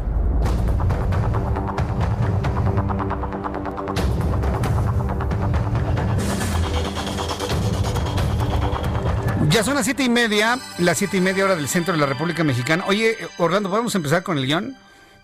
Sí. ¿Podemos empezar por, con el guion de noticias? Digo, hemos platicado muchas otras más, ¿no? Pero además de lo que tenemos este, preparado para usted, bueno, ya le platiqué sobre el asunto de las mujeres que están provocando un verdadero San Quintín. Con pintura y algunos objetos para golpear los escudos, las mujeres se enfrentan a policías capitalinas que encapsularon para evitar que siguieran realizando destrozos en el centro de la ciudad. El contingente, vamos a anotarle aquí, el contingente, aunque fue resguardado por elementos en su mayoría mujeres de la policía capitalina, sostuvo enfrentamientos con las protestantes, lo que deja hasta el momento un saldo de cinco uniformadas lesionadas, cinco mujeres agredidas por mujeres y al hospital. Al respecto, la Secretaría de, de, Seguridad Ciudadana de la Ciudad de México informó a través de su cuenta de Twitter que las mujeres policías no están reaccionando a los ataques recibidos por algunas manifestantes que se ubican en el centro histórico para apoyar el aborto legal en todo el país. En conferencia de prensa, la jefa de gobierno, Claudia Sheinbaum, en otros asuntos, hoy, por cierto, Claudia Sheinbaum generó información muy importante sobre ya una investigación generada y han descubierto quién está atrás. Por eso yo preguntaba quién está atrás de este grupo de mujeres que sin, no, sí lo entienden, sí lo saben, pero son ganas nada más de fastidiar. ¿Quién está atrás? Porque si hay gente atrás. Y mire que yo no soy de la idea de estar creyendo en titiriteros, pero en estos movimientos claro que sí hay. Claro que sí hay gente atrás. Hoy la jefa de gobierno encontró quiénes estaban atrás de los grupos femeninos que tomaron las instalaciones de la Comisión Nacional de los Derechos Humanos argumentando que no servían, que no funcionaban. Hoy en conferencia de prensa la jefa de gobierno de la Ciudad de México, eh, Claudia Sheinbaum, señaló a María Beatriz Gasca Acevedo como una de las personas que financian el movimiento feminista que tiene tomadas las instalaciones de la CNDH. Le repito el nombre, María Beatriz Gasca Acevedo. Sheinbaum dijo que derivado de una investigación en redes sociales y páginas web, hallaron que la empresa Jin Group a la que hasta hoy pertenecía Gasca Acevedo, es una de las principales empresas factureras que ha estado denunciada por la Secretaría de Hacienda y por el Seguro Social. Esto fue lo que dijo Claudia Sheinbaum. El nombre de esta persona es María Beatriz Gasca Acevedo. El 12 de septiembre eh, se le vio entregando, eh, todo esto está en redes sociales, eh, se le vio entregando víveres desde un auto de lujo a Cuba 60 el 14 de septiembre fue una de las oradoras principales en lo que se llamó el Antigrita. Y eh, esto está inclusive en las propias redes sociales eh, de ella. Eh, ella es quien está ayudando a poner los cuadros intervenidos en subasta. Y pues en una búsqueda ahí en Google, ¿quién es ella? Bueno, desde mayo de 2018 se desempeña como vicepresidenta de Recursos Humanos de Yin Group, empresa especializada en administración de outsourcings y una de las principales empresas factureras que ha estado denunciada por la Secretaría de Hacienda, inclusive por el Instituto Mexicano del Seguro Social. Es considerada, así viene en las propias redes sociales, como el brazo derecho del presidente del grupo, Raúl Beiruti Sánchez. Recientemente el SAT y la Procuraduría Fiscal de la Federación, también es público, dieron a conocer un listado de decenas de empresas vinculadas a las compañías factureras y al delito de evasión de impuestos. Por lo menos cinco empresas de esta persona, de Raúl Beiruti, estarían involucradas en estos delitos. Gravísimo lo que acaba de informar la, jefa de gobierno Claudia Sheinbaum, sobre todo porque, bueno, independientemente de la vinculación que se hace de Beatriz Gasca, bueno, se liga esta mujer a la empresa a la cual prestaba, prestaba sus servicios a Gin Group de Raúl Beiruti. María Beatriz Gasca Acevedo aceptó apoyar a las feministas que ocupan dichas instalaciones. Además, lo aceptó. Qué bien. Sí, porque ya sabe que siempre los que se acusan, pues dicen que no. En una carta detalló que es verdad que ha ido a ver a las mujeres que están dentro de las ex NDH y que las ha apoyado con víveres. Aseguró María Beatriz Gasca Acevedo que como activista está para ayudar a las víctimas y a las sobrevivientes. Muestra de ello es que participó en la marcha feminista del 8 de marzo y su lucha constante para cambiar las realidades de las mujeres en México. Respecto a los señalamientos de Sheinbaum Pardo, le invitó a trabajar entre mujeres para solucionar las situaciones del país. Y por último, esta mujer, María Beatriz Gasca Acevedo, deslindó por completo a Gin Group de Raúl Beiruti de sus acciones como activista, empresa ante la cual fue separada como directora de recursos humanos de uno de sus centros operativos. Hay que destacar que la empresa Gin Group eh, envió un... Eh, envió un comunicado a los medios de comunicación donde se deslindaba completamente de, Beatriz Gasca, asegurando que sus actividades las realizaba totalmente a título personal y para permitir el proceso de investigación la separaban de su cargo y de esta manera, pues la propia Beatriz Gasca se separa y deslinda completamente a Gin Group de Raúl Beiruti. Bien, pues cuando ya son las 7.35, las 7.35 hora del centro de la República Mexicana, me da mucho gusto saludar a Salvador Guerrero Chiprés, presidente del Consejo Ciudadano para la Seguridad y Justicia de la Ciudad de México. Bienvenido, eh, Salvador Guerrero, gracias por tomar la comunicación. Muy buenas tardes. Muy buenas tardes, buenas noches, Jesús. Muy buena semana te deseo a ti y a tu equipo. Muchas gracias. Bueno, el, el tema, digo, cuando hablamos evidentemente de seguridad y de justicia, pues el que tenemos en este momento es estas manifestaciones que tenemos en el centro de grupos femeninos que están eh, protestando por el día eh, en favor del aborto de manera libre y segura, pero pues que han generado una gran cantidad de destrozos en la ciudad, aun cuando la jefa de gobierno ha pedido pues mesura en esta en esta manifestación porque la Ciudad de México ya garantiza ese derecho. Una primera impresión de las manifestaciones del día de hoy, Salvador Guerrero, por favor.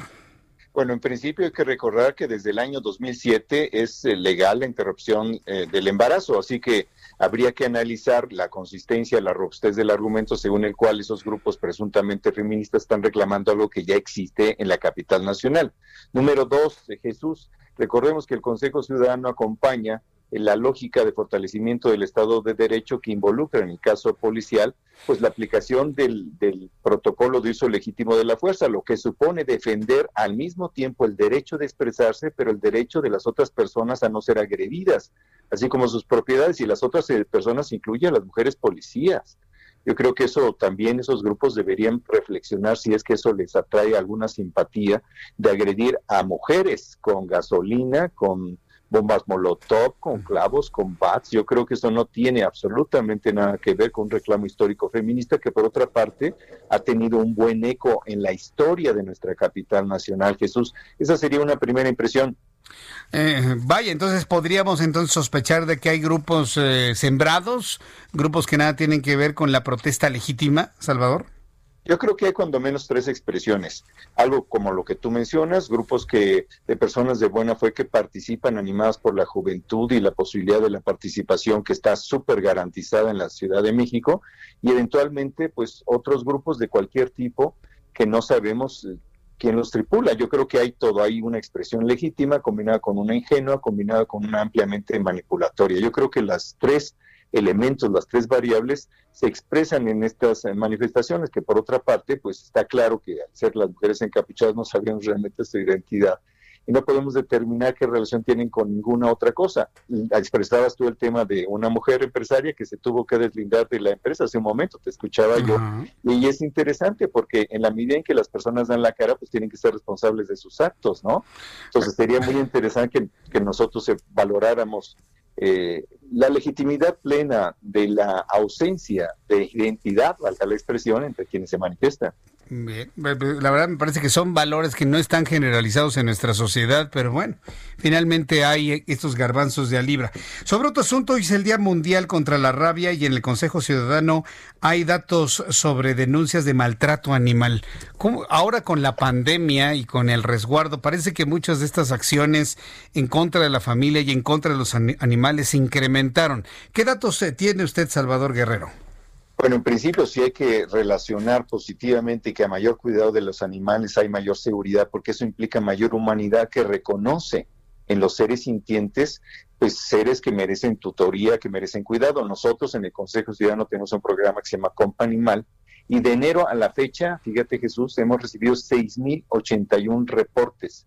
Agresión física 15%, ejemplares amarrados, horas, días 30%, animales a los que no se les proporciona alimento 43% y algunos que reúnen varias características y abandono de ejemplares 50%. Eh, Entonces, eh, yo creo que aquí hay un tema y que es una gran oportunidad para que, no solo por el que es el tema del Día Mundial de la Rabia, que eso es muy importante, que es un mal erradicado ya desde hace algunos años, pero que sigue teniendo un cierto riesgo de reaparecer en algunas comunidades, en algunos sitios, hay algunas alcaldías donde hay más de 100 mil animales eh, que no tienen ningún dueño, 100, 200 mil, un millón. 100 mil. Qué número, ¿eh? Sí, 100 mil, por ejemplo, en la alcaldía de Iztapalapa, ahí hay más de 100 mil animales que no tienen dueño, que están en las calles. Entonces, ahí es importante que estemos todos atentos y que pues que asumamos que durante la pandemia los animales de compañía han sido un factor de ayuda para la salud mental y que aquellos que estando en la calle pudieran serlo, pues a lo mejor merecen una oportunidad para adopción y también para cuidado como comunidad. Entonces aquí necesitamos una madurez y una cultura cívica que nos permita avanzar para hacer respetar la calidad de vida de los otros y eso incluye también, por supuesto, a los seres sintientes que son, pues, sobre todo gatos y perritos. ¿En qué consiste esta, este programa Companimal? Eh, Companimal, sí, perdón. sí, Salvador, ¿en qué consiste este programa? Bueno, básicamente es un mecanismo de denuncia, de interacción, de colaboración con la alcaldía, por ejemplo, en el caso de Clara Brugada, tenemos una colaboración con ella muy importante, con las otras alcaldías, con las otras instituciones como la PAOT, como otras, eh, el mecanismo que tiene la Secretaría de Seguridad Ciudadana, que tiene una instalación muy amplia, muy grande allá por el sur de, la Ciudad de México, por Xochimilco, después del periférico. Ahí eh, con ellos colaboramos, entonces se reportan aquí en el Consejo Ciudadano y en la medida en que eh, nos autorizan las personas, pasamos los datos a las autoridades competentes y en la medida de sus posibilidades ellos se hacen cargo. Hay que decir que nos hace falta una capacidad institucional mayor, pero sobre todo participación ciudadana, porque es imposible que el gobierno se haga cargo de todos los aspectos de la ciudad, incluidos los que trata de amparar este programa de Companimal, que es básicamente un mecanismo de reporte, de denuncia y de auxilio. Eh, ¿Dónde puede conocer el público más sobre este Companimal, Salvador? Bueno, tenemos nuestra página, está el Consejo Ciudadano de la Ciudad de México, ahí está nuestra página donde se desarrolla. Y tenemos, por supuesto, también nuestras redes sociales, está Facebook Consejo Ciudadano MX y Twitter, nuestra cuenta es el Consejo MX, ahí está desplegada eh, nuestra oferta de servicio que compartimos desde el Consejo Ciudadano con todo el Valle de México y con todo el país. Correcto. Bueno, pues yo agradezco mucho, Salvador Guerrero, estos eh, minutos de comunicación con el auditorio del Heraldo Radio. Fuerte abrazo, gracias por participar. Muy buenas tardes. Muchísimas gracias. Buenas noches. Hasta pronto. Buenas noches. Es Salvador, Salvador Guerrero Chiprés, presidente del Consejo Ciudadano para la Seguridad y la Justicia en la Ciudad de méxico Son las 7 con 42 horas del centro de la República Mexicana. Gracias por sus comentarios, sus opiniones. Claudia Georgina, gracias por tus comentarios. Sara Romero. Dicen que el Estado de México no se ha gobernado por el PRI, pero menos por Morena, será peor. Elizabeth Aguirre, mi preciosa luna no me ha dejado solita, hasta duerme en mi cuarto. Eh, dice, me retiro, buenas noches, me dice Araceli. Gracias Araceli por estar con nosotros. Me dice Mario Islas, Jesús Martín, Beatriz Gasca fue entrevistada hoy en la mañanera en la radio y desmintió la acusación que le hizo la jefa de gobierno. Se merece su derecho de réplica. No le sigas, no sigas esa corriente, me dice Mario Islas.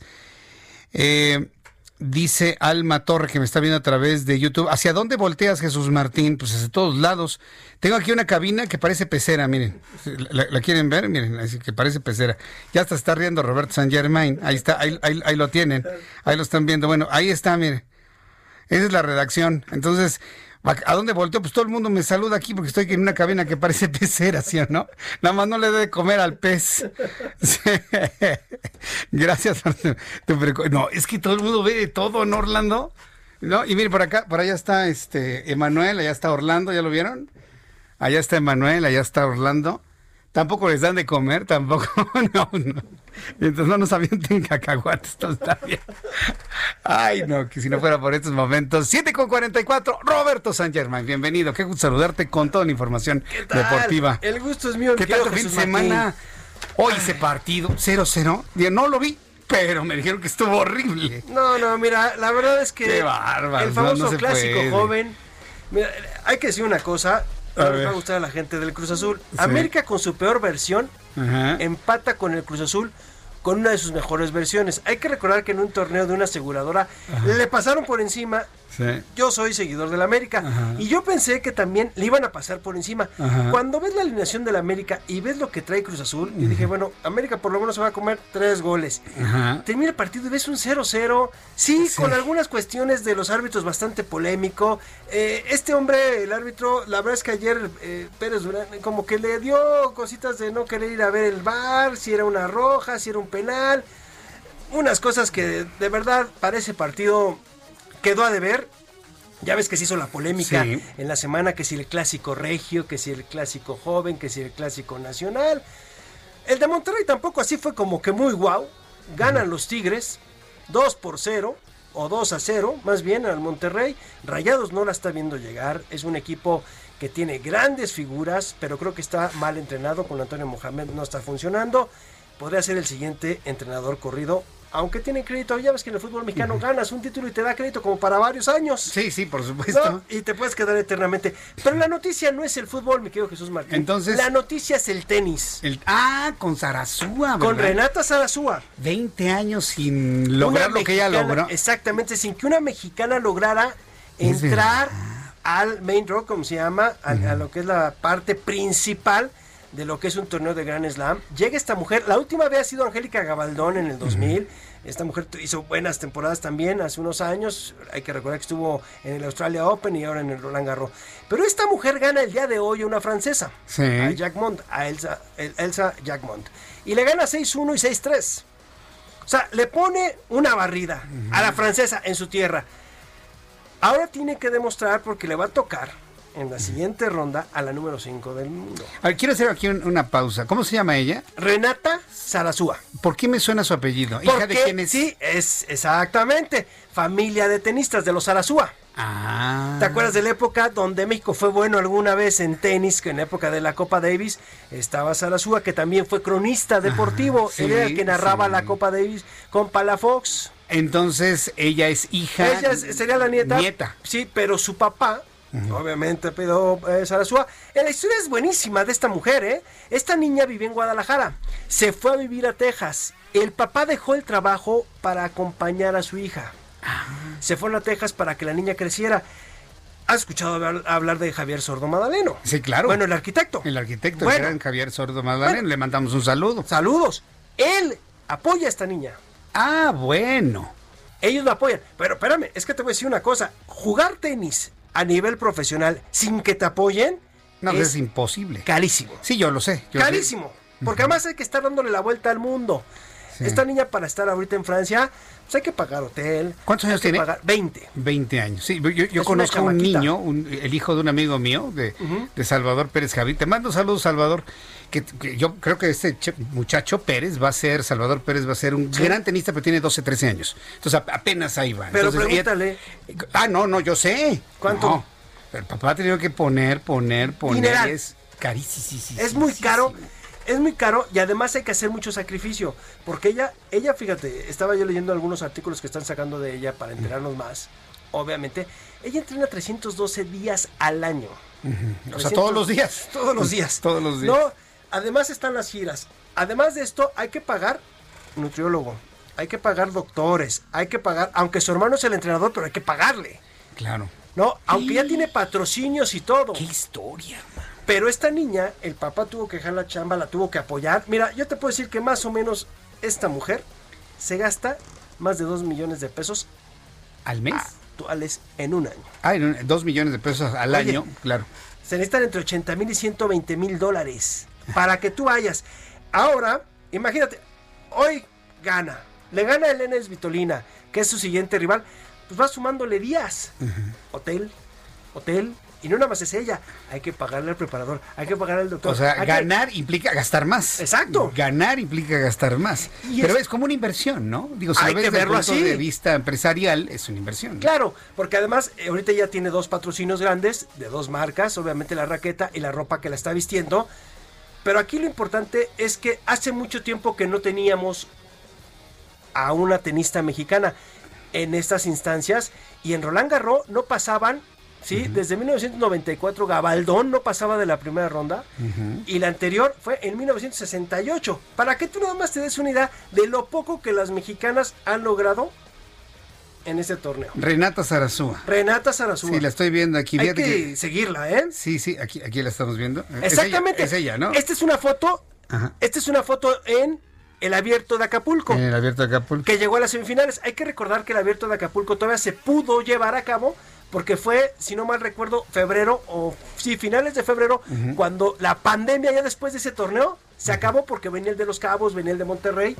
Y bueno, esta niña, la verdad es, ahorita La sensación. es el tema. Es Y hay que seguirla, y hay que apoyarla. ¿Tú crees que, que rebase los logros de Raúl Ramírez hace Híjole. 40 años? ¿50 años ya? Lo veo, lo veo, híjole, es que, mira. Raúl Ramírez de cuándo fue? ¿De los 70s, no? 70s, 80s, todavía le tocó 80s finales de los 90s. Es que estás hablando tú de un hombre que jugó contra el número uno en México en el Deportivo Chapultepec cuando jugaban la Copa Davis y le ganó en cinco sets a Jimmy Connors.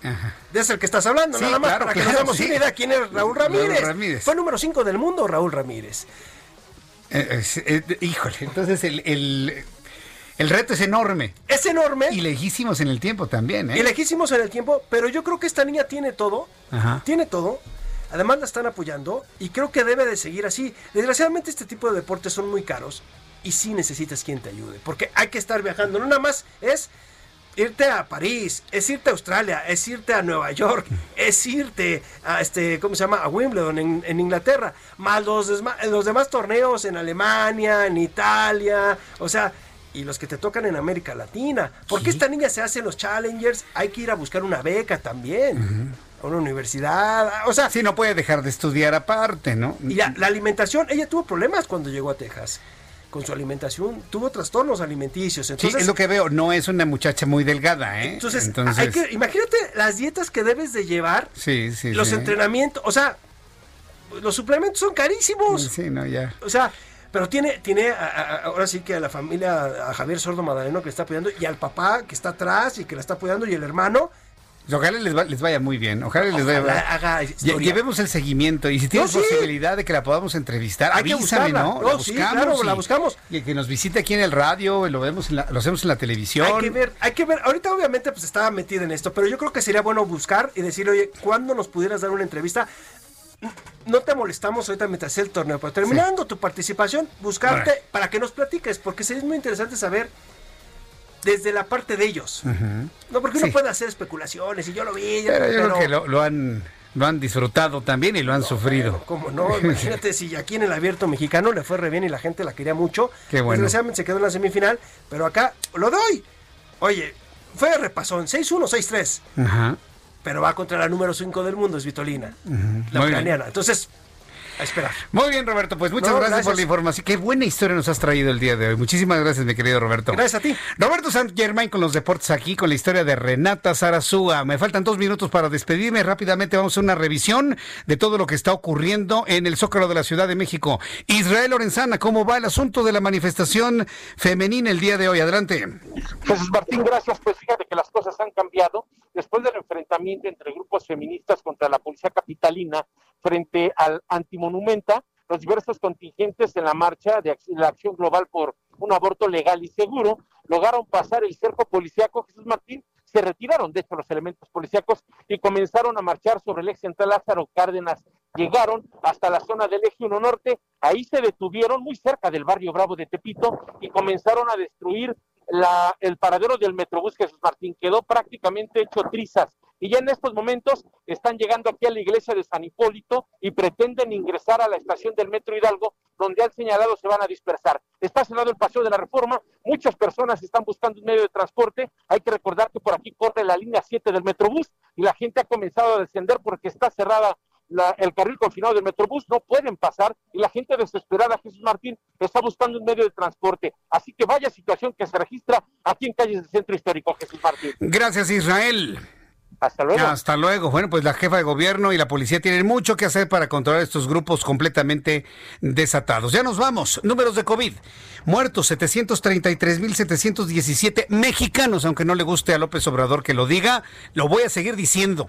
733.717 mexicanos contagiados, 3.400 mexicanos más que ayer, 76.603 mexicanos muertos, se sumaron a la lista 173 mexicanos más fallecidos, índice de letalidad 10.44%. A nombre de este equipo, muchas gracias, nos vemos mañana a las 2 por el 10, a las 2 por el 10 y en el Heraldo Radio 6 de la tarde 98.5. Gracias, hasta mañana. Esto fue...